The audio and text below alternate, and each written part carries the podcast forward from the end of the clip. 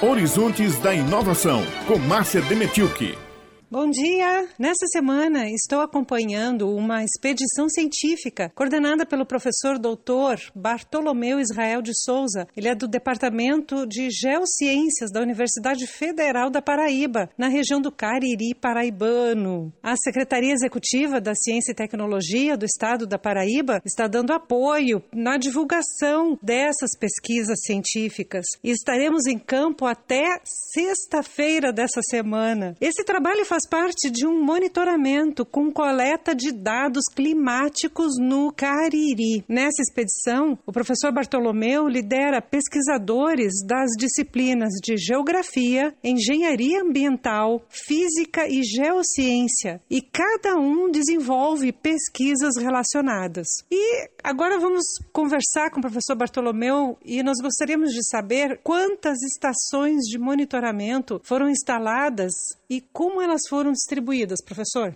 São 12 estações meteorológicas distribuídas por toda a região do Cariri e elas vêm fazendo monitoramentos desde 2017, monitoramentos esses que acumulam dados de hora em hora. E como é que elas foram distribuídas pelo Cariri? Elas estão na bacia do Rio Paraíba? Perfeito, elas estão distribuídas no alto curso do Rio Paraíba e de hora em hora, conforme eu já disse antes, elas medem chuva, temperatura e umidade do ar, temperatura e umidade do solo, ponto de orvalho e velocidade do vento. E, professor Bartolomeu, na prática, qual a importância dessas pesquisas para as pessoas no dia a dia, para o caririzeiro, que é como legítimo caririzeiro gosta de ser chamado, e até para o governo do estado? Por que, que essas pesquisas são importantes? Nós hoje temos no alto curso, se não a bacia melhor acompanhada, com quantidade e diversidade de dados no estado e no Nordeste, com toda certeza uma das melhores. Se não é melhor, uma das melhores. Desde 2017, como eu disse, a gente vem fazendo esse acompanhamento. No geral, o alto custo do Rio Paraíba é tido como a zona mais seca do país, a região conhecida como Cariri Paraibano. Mas na realidade a gente tem uma diversidade muito grande de pluviosidade, de tipos de solos. Conhecer a fundo toda essa diversidade, ela é extremamente importante porque isso pode subsidiar processos de uso e ocupação